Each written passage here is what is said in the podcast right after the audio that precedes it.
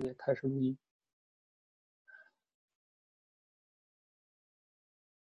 OK，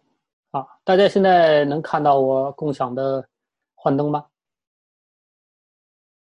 可以。喂，可以是吧？好，那我就快速开始。呃，也是半个小时，是吧？那我这个幻灯比较多，我争取半个小时，呃，提尽早讲完，然后也是一样啊，跟大家呃提问吧。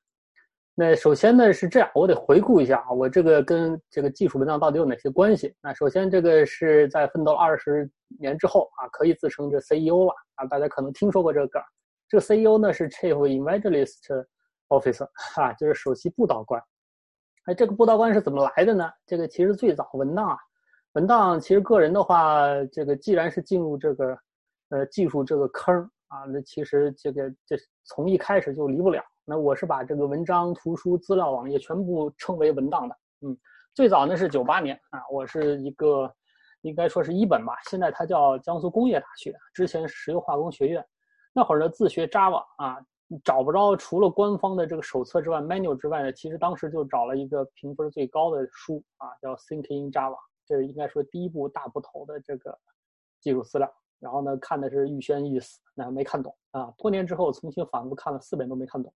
后来呢，发现，呃，这个作者他是 thinking C 加加，thinking Python，thinking 什么，他写了一系列，全是 thinking。后来才明白过味来，他就是思考，跟编程没啥关系，呵呵这算上了个当。后来呢，是去了毕业之后呢，去常州一个通讯公司啊，那个时候呢，公司呃帮其他的叫小业主做那个实心的这个 Flash 的企业官网啊，尝试就自学啊，那个 Flash，Flash 内置的 Action Script。那么就看 Flash 三点五内置的帮助啊，居然就把它上手用上了。那这个呢是呃又一则比较吃的比较就吞的比较这个叫啥艰难，但是后来比较顺畅上手的这么一则技术文档。再后来是 PHP，那后那是因为是啥呢？那招招聘要从常州呢要到上海去上班，那同学推荐，那你至少好歹有一门呃人家现在市面上要用的啊，那会儿呢正在流行 PHP。那么 ASP 啊，PHP 啊，这全都是通过官方文档呢去学习到的。那通过官方文档，实际上呢也就真正进入，因为之前全是叫私有。你比如说什么 Java 呀，还有这个叫啥，呃，叫叫刚刚说的那个 ActionScript，全是那个专有。那进入到那个 PHP 之后呢，才知道开源啊，自由软件。那这个社区之后呢，后来就是碰到了，就重新再找找那个比 PHP 开发 Web 更牛逼的，那发现了这个叫 Zope 或者是 Plon。那是二零，呃二二零零二年啊，二零零二年到零七年实际上是沉迷于 Plon 啊。那当然，这个当时后来也有机会去上海工作，那但只是不过没有跟当时的这个 CDUG 创始人啊，我们管他叫老潘的见过面。他后来呃来了广州之后才见上面啊。CDUG 是 China China Zope User Group 啊，是这个中国第一个 Zope 技术。技术叫什么来着？第一个吧，啊，但是这个 Zope 实际上大家也知道是 Python 开发的，所以从那个时候我是是倒着来的，从 Zope 到学到学 Plon，到后来发现你必须要搞清楚 Python 才有可能把东西部署起来，才进入到 Python。然后呢，经过以往什么学校里头的 Pascal 呀，呃，这个这 C 呀、C 加加呀、Java、PHP 呀，这么一路下来啊，就包括 ActionScript 类似的 JavaScript 这么一路下来都很。十多个呃语言之后才碰到了 Python，然后就彻底臣服，一直到现在啊。当时看的那书呢是出版的，这已经是出版的，应该说到至今也是唯一一个 Zope 的这个开发图书啊，就是中文版的。接着呢，是因为啊认识了这个叫学习 Python 的一波人，所以呢无意当中就加入了啄木鸟社区。那个时候呢是为啄木鸟社区呢当就用现学啊，现现学现卖。啊，就是也是看文档、看 manual、看 man，哈哈，好多是看 man 出来的。然后呢，帮忙去搭了猫一猫啊，这个 wiki 引擎。那 wiki 引擎的话，贡献出来给啄木鸟社区当它的这个叫知识管理。那后面的其他一大堆呢，是我后来的个人的知识管理，从 wiki 啊到个人个人桌面 wiki，再到后来的这个叫网页的 scrapbook 是 firefox 的一个插件，这些是另外一个线索，先不说啊。当然这些是叫什么来着？呃，通过这一系列的搜集和这个叫整理，也对什么是技术文档或者自己或者说呃相类的臭味相投吧，啊，就是同类喜欢看什么样的文档有了一个足够的理解。但啄木鸟呢，这个事情得得说一下，因为因为是加入了啄木鸟技术社区的构建，所以才有了有了去新浪工作的这个机会。进入新浪之后呢，在新浪这个邮件技术部老大啊，就是 HD，他的支持之下呢，大家成立了 CPUG。后来才知道，他同时也是 FreeBSD 中文社区的创始人之一。那么这个时候，新浪当时邮件技术部是整个服务端的技术站呢，是以 FreeBSD 为主。那么之前呢，只是学过啊，学过那个叫叫啊叫 Red Hat，就是 Linux。那么那么重新进入这个叫集体了之后呢，那么好，那就从头开学 BSD 技术。那这个时候他看的文档呢，是全是基于中文。技术社区的里头的 wiki 的文章，因为 FreeBSD 啊，就 FreeBSD 点 cn，好像是好像是西安吧，还是还是西安邮电大学那个先创建起来的，还是怎么地啊？但总之呢是啥呢？从这里开始，之前全是被动接受啊，或者说叫叫叫叫学习相关的文档。从这个零四年开始有了自己的社区之后呢，才开始逐渐的去对外发布各种各样的呃技术文档啊，呃。比如说，VPUG 从啊从零五年啊叫成立到零八年比较活跃的时候呢，在用在在我维护的这个摸一摸啊，就是以摸一摸为一点四，现在升级到一点九吧，就是一个 Python 的一个开源 Wiki 啊 Wiki 引擎叫 Woodpecker 啊，这 Woodpecker 至今还在被这个叫呃叫叫叫啥来着？豆瓣啊豆瓣义务。义务托管到海外一个 V VPS 当中还一直有，它现在上面有大概十五万个十五万个页面啊，是现在应该是全球最大的中文啊 Python 技术技术 Wiki。那这上头的零五年到零八年三年期间四十七次线下会议，所有的相关的报道也都在这里头去写。那么刚一开始，也就是说我的这个所谓技术文章的报道呢，有点像刚刚那位老师说的，刚一开始实际上是写的营销啊，营销和这个叫活动纪要。再后来呢？后来发觉，哎，大家实际上呢都有这种叫出版的这个梦想，所以后来呢，是因为，呃，叫武汉博文，还不是北京博文。武汉博文周军老师邀请啊，因为他看了我一系列啊博文之后呢，是想让我去写一个叫 Python 入门书啊。后来我这个以那一次经历为基础啊，发起了一个叫 OBP 这个项目，就是社区叫项目化图书编撰流程，什么意思啊？就是说，首先按照这个框架，它这个框架就是说啥呢？把图书的一次撰写当成一个标准的软件工程去运营，怎么去考虑，怎么去架构啊，怎么去组织大家进行啊，进行快速的网络，就是叫什么来着？分布式网络协同啊，同时又可以啊，又可以跟叫什么出版社进行良好的这个对接，是这么一个说明项目。那这个项目至少孵化出来一个是啥？零九年出版的可爱的 Python，那啊，还有呢是一三年。那组织翻译的这个比较厚，大概四五百页，这个真实世界的 Python 仪器啊，仪器监控啊，真实世界的 Python 吧。这后来仪器仪表监控，因为这书是 NASA 工程师呃写的，这个是他他这个叫翻译的是比较痛苦一些啊。以及后来在 OBP 里头呢，大家可以去看，这是我个人网站上指向的一个索引。它实际上里头图书啊、参考资料啊、工具手册呀，还有各种各样的这个乱入的这个叫快速教程，有很多都是在这个框架之下去完成的。那么，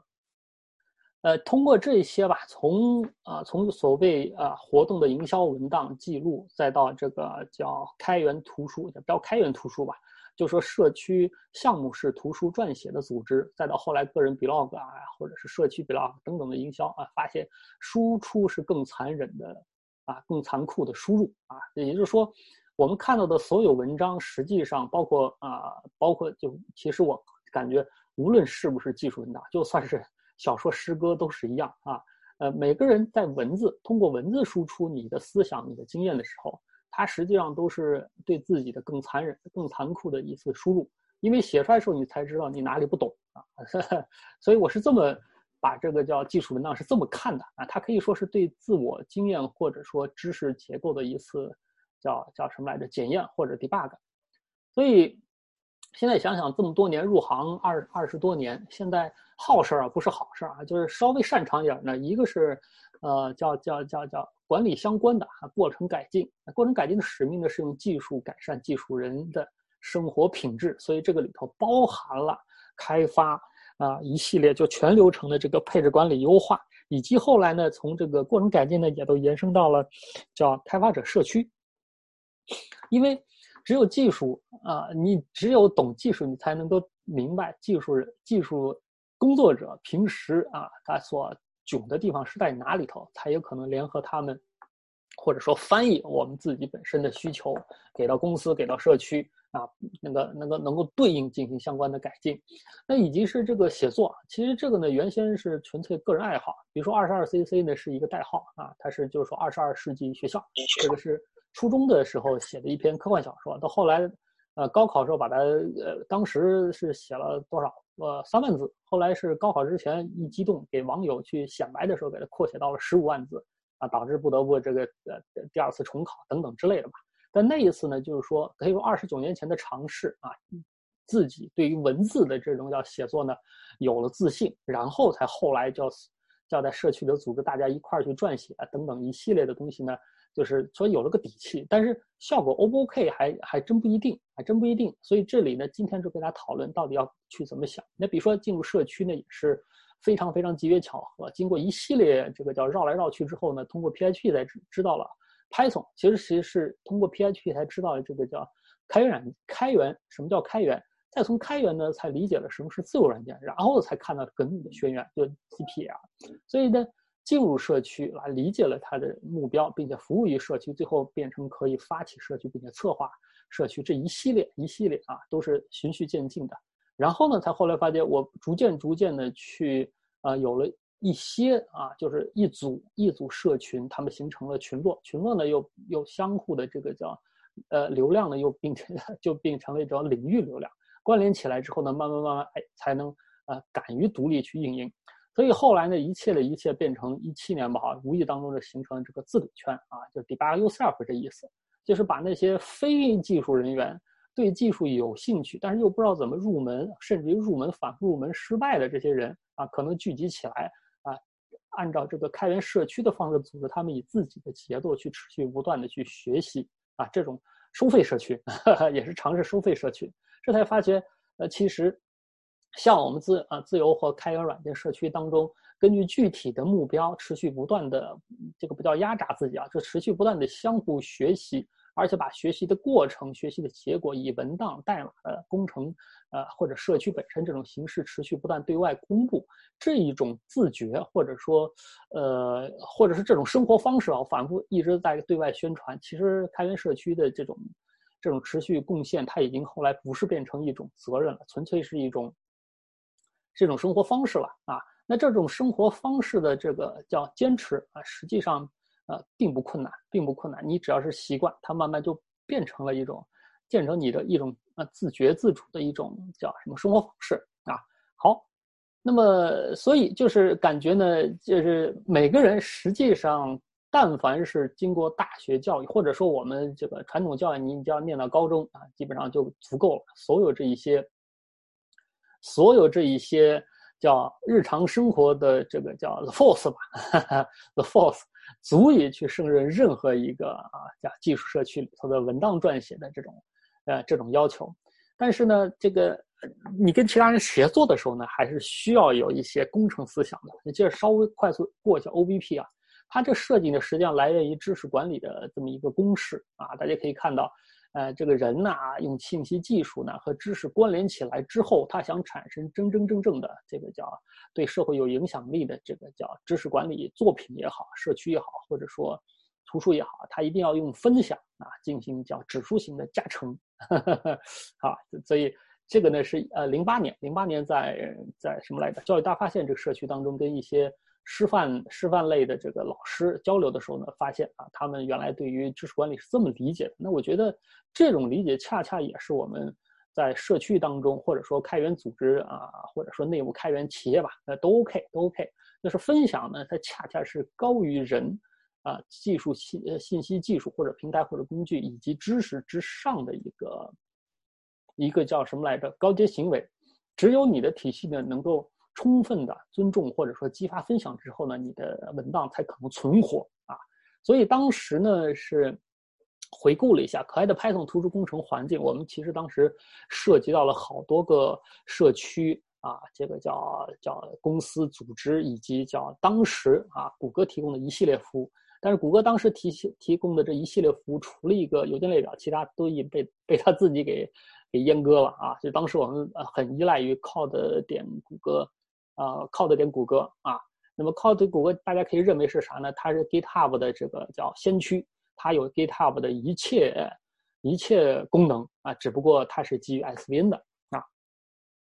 以及呢在上的。上面这一系列它的工程环境相互之间，人在这个里头相互之间的这个叫关联是怎么样的？你看啊，这里头有作者有读者，其实呢还没有画出来它的这个叫叫出版业的那个叫编辑。那整个的图书工程的流程啊，大致是这样的啊，从酝酿啊到这个叫创意草稿成熟，这是标准的标准的叫啥来着？这个叫瀑布式。那这个是比较有意思，就是在过程当中过程当中每一种人物在每个阶段。他所起的职责和相互职责、相互之间这个叫交互的叫什么来着？呃，交互的交互的关系，哎，这是这也就是事后诸葛亮分析出来的。所以呢，这个工程呢，后来是从 Code 点谷歌呢叫迁移，它因为它后来是谷歌决定把 Code 谷歌给关闭，把整体迁移、整体开源项目迁移到 GitHub 的时候，它提供了这个迁移工具，所以我也就直接一键迁移过去了。大家现在还可以看。还可以看，那这个文档当中呢是当时是分析啊，我们实际上这个图书工程就任何一种图书工程，它的这个叫生命周期呢，大致是这样啊，有很大的几率会被放弃和自然消失，到最后真正可以版本迭代发布的其实很少，因为在 OBP 呃本身呢，它最早是在呃刚才说的呃啄木鸟 Wiki 当中是有专门一个栏目，大家可以看到我们当时是。策划了五十多本书，但最后最终出版的大概好像只有只有四本，只有四本啊，其中一本还被人偷走了哈，这另外一个故事另说。那么以及它的图书的撰写过程，那这个撰写过程呢，它最核心的是什么呢？实际上是基于当时的 RST，就是呃 Python 里头的斯芬克斯这一个工具，有点像我们现在 Markdown 一样的，就是它比 Markdown 复杂一点，因为它能够提供比 Markdown 更加丰富的。功能啊，叫叫新结构化文本。那后来这个新结构化文本的话，它现在依然依然在可以用。比如说 read the fuck 啊啊，rdft 吧，还是 rtfd 啊点 org 啊，这个你可以看，它这个基本上是等于说大家习惯的的 gitbook 是基于 markdown 的这个叫开源图书的自动渲染服务器。那我刚才说的的 read the fuck manual 啊，rdrtfd 点 org 它是提供的是基于 rst。的这个叫斯芬克斯的那种开源图书的渲染呃渲染流程，当时我们内部呢就是按照那种方式去走的啊，在这里头斯芬克斯编译等等啊，对对对，RDFT，它那个它那个本身它叫它本身那个官方网站的不是这个，但它有个 RTFD 点 org 这么一个叫一个叫一个叫 zip，就是一个一个快速索引的一个别名，很好记啊。那么所以呢，我一直认为社区呢它是高于图书或者资料的。那当然，它高的这个代价呢，就是你要持续不断的叫拖延啊。当时实际上我们立项的时候呢，是零七年底立项啊，那么原打算是零八年出版，这样呢就有可能可爱的 Python 呢变成中文世界当中第一本原创啊中国人原创的 Python 技术图书。但就后来拖拖拖拖的，愣拖到这个叫陈儒老师他先发布了那个叫 Python 源代码鉴赏那本书，所以实际上 可爱的 Python 变成第二本。那么其实呢，说这么多啊，就就说穿了，跟刚刚的老师一样，就先摆个资格，就是我经历过或者参与过的这个技术资料或者技术文档啊，有哪一些？大致分几类。所以什么是文章？很简单啊，它就是由字儿组成的一篇东西，就这么简单啊，没那么复杂事情。那什么是技术文章？就是阐述技术问题的文章。所以刚刚说的是为了营销去写的技术文章，它，呃，它本质上算不算技术文章另说啊，另说。我这里单讨论啊，单讨论，只是讨就是阐述技术问题的文章。那什么是文档？那文档我觉得就是有结构化序列的文章。那文档大多数是啥呢？直接可以印刷成图书的文档啊，也就是说它是图书，实际上是文档出版形式啊。那么在这个话语体系之内，那我觉得为什么要写文档？说穿了，说穿了，这是因为在社区当中，大家主要精力是在哪儿呢？主要兴趣是在哪呢？我要创造我心目当中的啊工具工程啊，或者说叫服务啊，就是说我去写代码创造东西是一个很快的事情，但是呢，老是回答各种不同水平的人的这个反复重复性的问题，太烦了啊！这个啊，一直有说什么是哈克啊，对吧？这个如何成为哈克，包括那个叫黑客画家里有反复说了，还有这个叫那程序员，他这个有几种特性，什么骄傲啊、懒惰啊等等怎么地的啊？那其中最个最的最核心地点，他就是足够懒啊，因为懒人才发明了电脑，才发明了。啊，叫高级语言啊，不然现在大家还在纸纸片上打孔，照样可以编程。其实它是跟我们现在写的所有东西是等价的。那为什么呢？就是为了省去重复性劳动，所以我们把相关开发所有该知道的东西全写成文档。那我就专心去开发新的东西了。你们大家谁还想来？呃，叫什么来着？有什么疑问看文档去，就这么简单。这是我的直觉，所以。呃，社区的知识管理积累，就说穿了是啥呢？知识管理也好，或者知识管理积累也好，这些全都是啥？文档写成文文档之后的一个，写成文档之后的，呃，写成文档之后的这个叫一个边界啊，一个一个一个叫什么来着？一个连带福利啊。那么我认为是啥呢？就是文档或者文章，它有啊，它有不同的状态。比如说活的文档呢。它很简单，它对大家有用，而且呢在持续更新，以及呢有人持续传播它。那正是因为有用，所以才会有人传播它。所以呢，死的啊，死的这种文档呢，就属于无人关心、无人使用、也无人更新。这个呢，多数这种死的技术文档呢，它就属于公司内部的这些。文档啊，比如说啊，这个叫叫叫啥来着？申请的专利啊，还有说就是为了什么 CMMI 五啊、四啊这种叫啥？你写的大堆大堆的这个文档啊，就是，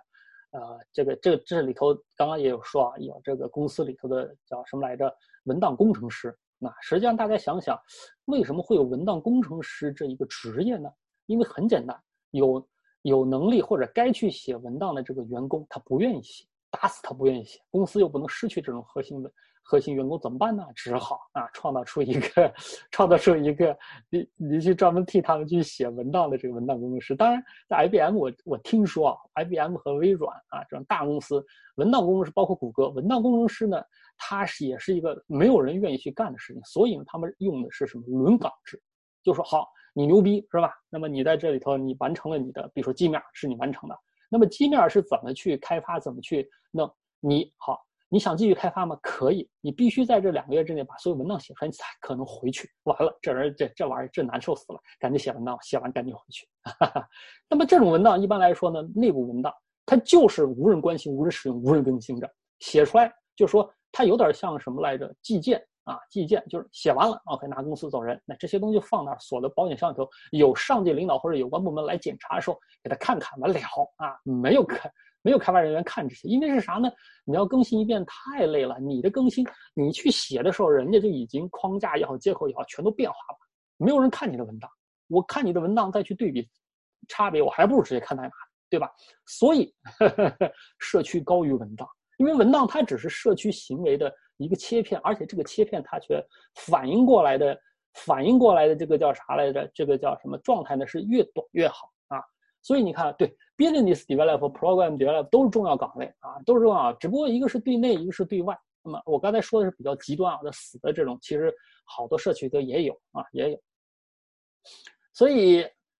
有关技术设计、技术文档，我看到的这个叫前面的发展的程序呢是啥呢？啊，比如说它应该呢就是说，呃，也是必须是内置了叫费曼学习法啊。什么叫费曼学习法？就指定任何一个概念啊，你假设自己要教别人，那么然后呢说说一遍，如果哪说不通，回去对于这个说，你就自己对于说不通的地方进行复习啊，然后呢简化自己的陈述，也就是说。别用你不懂的术语，用你自己的话去说啊。那么这样的话，完成的这种自我教育，它是最强的一种叫学习方法，叫费曼技术、费曼技术、费曼法学习自学方法。那么这苏格拉底也说过啊，这个这个口号，这多少啊？是两千五百年前还是一千五百年前？那不知道了。反正苏格拉底大家都应该知道，他们就是说你学习也好，怎么地也好，这个内在的动机一定是啥呢？就是他认为教育不是灌输，而是点燃火焰。教育最有效的方法不是告诉答案，而是向他们提问啊。苏格拉底，苏格拉底啊。所以，所以文档只是提问的一个过程。那所以文档的目标应究竟应该是什么？就是亚里士多德又约过啊，这亚里士多给翻译去了。这在伦理学里头，一千五百年前，我们通过做来学习，我们必须学习去做的事儿。所以，编撰高质量的技术文章啊，它永远不会是啥呢？写出是完了啊，写出这个文章呢，仅仅是一个起点啊。好，你如果你认为你写出来高质量的文章，大家都会用了，那么社区也就宁静了，这是不存在的。这样的话呢，你变成一个死的一个社区，死的一个文档一个组合了。所以高质量的技术文档，它其实指的仅仅是一个起点啊，它必须是面临无尽的修订，而这个修订的叫啥来着？修订的源泉动力当然是你的社区项目工程或者软件在持续发展，这样你需要你的宣传，你需要记录你现在的知识成果，你需要用图书去触发和触及更更多的潜在大众，所以这是不能停的。那你高质量的文档仅仅是一个。所谓模板或者一个基础，能够让后来的人学习如何写高质量文档啊！主持人帮忙静一下音，因为这样我们录音录下来之后，后期去发的时候会有很多意外的这个叫声音了。喂，主持人，嗯，好。所以如何编撰高质量的技术文章？那首先呢，说穿了就是啥呢？你能够自信将文章分解为当前能力范畴以内的子问题序列。好，这是一个非常学术性的一个装逼的一种定义方法，很简单啊。其实我我说过，就高质量的技术文章啊，它的写作目标呢，最简单的是半年前的自己，就我还没有会这项技术这时候，我希望看到什么样的内容，那么就按照现在的这个方式，把它所阐述的一些复杂也好、关键性也好，或者说这个叫比较，叫是很叫难描述的那个东西，分解为现在你的呃我本人的这个能力范畴之内，它可以去解决的问题序列，甚至有的你。你就说，我现在还不知道该怎么去解释，然后你给推荐其他东西都 OK。说穿了，所谓高质量的技术文章，就自己你本人看得下去的文章，就如此而已。但是这种高质量的文章，像刚才有人问，到底该怎么去写啊？刨去标题之外啊，标题嘛是现在无论是拼多多也好，还是这个抖音也好，还是哪儿啊，这个微信公众号，它九块九一门课程，教你如何去写标题党的标题的这种课程非常非常多。随便去用无所谓啊，这个因为标题你起成什么样的不起，你全是这个叫什么，全是这个叫叫什么是 M D 五的序列号都一样。如果我需要你的文章，我一定会去看，无论你起什么标题。但是它的内容很简单，无论是我们现在学术界标准的论文结构，或者说现有古老的 Linux 也好啊，FreeBSD 也好，他们这个帮助手册，还有这个。奥瑞里经过三十多年的出版，总结出来的 Hand First 这一系列的图书，这种既有的大家熟知的框架都可以直接拿来用的啊。当然，最基本的，你到底希望你面临一个全新领域的这个文啊，这个叫呃，这个叫技术，你希望看到哪一些？最基础的技术其实还还就是新闻写作里头五 W E H 啊，就是写给谁的。啊，它这个事情能发展什么地方、什么地点，到底是什么，以及为什么会有东西？关键是如何去安装、使用、调试。但那所以这一些技术文章本身它没有什么特殊的写作方法，仅仅是有条理的按照学习流程或者学习过程，把相关的呃事实记录下来就 OK 了。因为你必须是让大家用起来啊，通过文章用起来。呃，你的技术用起来，你的代码，那么而且是要持续不断的，像刚才反复说，社区高于文档，让它拉到叫社区当中一起来修改这个文档，这才是文档最终的一个结果。所以最难的是啥呢？就是说你往里头塞了太多的术语，那大家对于这个术语还没有任何感觉的时候呢，没办法把这个文档看起来，以及有的有的专职的这个叫什么文档啊，叫贡献者。他不是，他就文科出身，他有激情啊，来了给你来了技术社区帮忙去写文档的时候呢，他不理解，他也不写代码，所以里头没有任何，甚至于引用错了这个叫代码，完了这事儿就囧掉了。那这个人家会对你的整个整个技术文章会产生质疑，以及呢会情不自禁的，比如说我这是这种这个叫坏习惯啊，习惯喜欢把我们技术界啊或者说项目里头的这些梗儿呢埋进去，比如说我一直反复在说四十二四十二。但是大多数人如果没有看过相关作品，对四十二这数据毫无感觉，对吧？所以好文章的这个应该是啥呢？要对好文章习之以常啊，就是整个社区习惯用文章来表述啊，这参表述论点，不是论战啊。当然也参加论战没有问题，习惯以文档来回答问题啊，习惯对于文档持续增补，这才是高质量文档或者社区对于文档的一个叫目标性态度啊，对它不说看重，而是说真正的这跟就跟反正跟你呼吸一样，正正常就 OK 了，以及。任何时候千万不要去规划文章，啊，把它当成一《红楼梦》一样，准备四十年再发布，不是立刻发布就完事儿，因为你只有发布出来，把它投入到这个叫我们的呃信息洪流或者互联网当中，跟社区的成员、跟信息外部的人去反复交流，才有可能产生啊立刻发布。如果你的社区对于你文章的发布有过有不自觉，或者说。天然就没有这种流畅性的这发布，在在 Markdown 之前，大家想发布一篇文章，可能还有专门装什么叫什么来着？那是基于 P M O 啊 P U 啊那种自动编译的什么？还有什么啊？这个叫新界化文本等等。以往的这技术文档发布真的是很困难，你不像现在，现在直接 Markdown 就走了，直接 Markdown 就发出出来了，这个还好啊。那么反复再强调，那你的这个叫知识吧，现在只当。单单说知识，假设把这里头的 key，嗯，你当成了你的技术文档，那么 OK，你技术文档通过信息技术或者渠道跟人产生交互了之后，你必须能够促使所有这个参与这个技术文档的，无论是撰写、传播的怎么地本人吧，啊，让他能够快速分享出来他所有的所知所想以及所有的问题、所有的补丁啊，这才可能让文档作为触媒或者说媒介啊，让社区。跟社区所拥有的知识或者产源源不断产生的知识，跟整社会和你潜在的成员产生这个叫交互，以及最重要的劝解啊，就是说多数人啊，就除了刚刚分享的那个陶老师啊，他是专业的，因为他把开源开源和他的公司包括未来 IPO 是绑定在一起了。多数人呢，在中国或者呃国外啊，多数这个叫社区去参与的这个